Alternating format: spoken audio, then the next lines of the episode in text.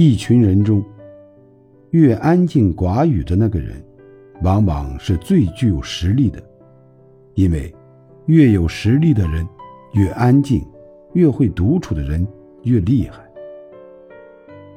不声张，不炫耀，不迎合，在自己的世界里做一个安静得体的人。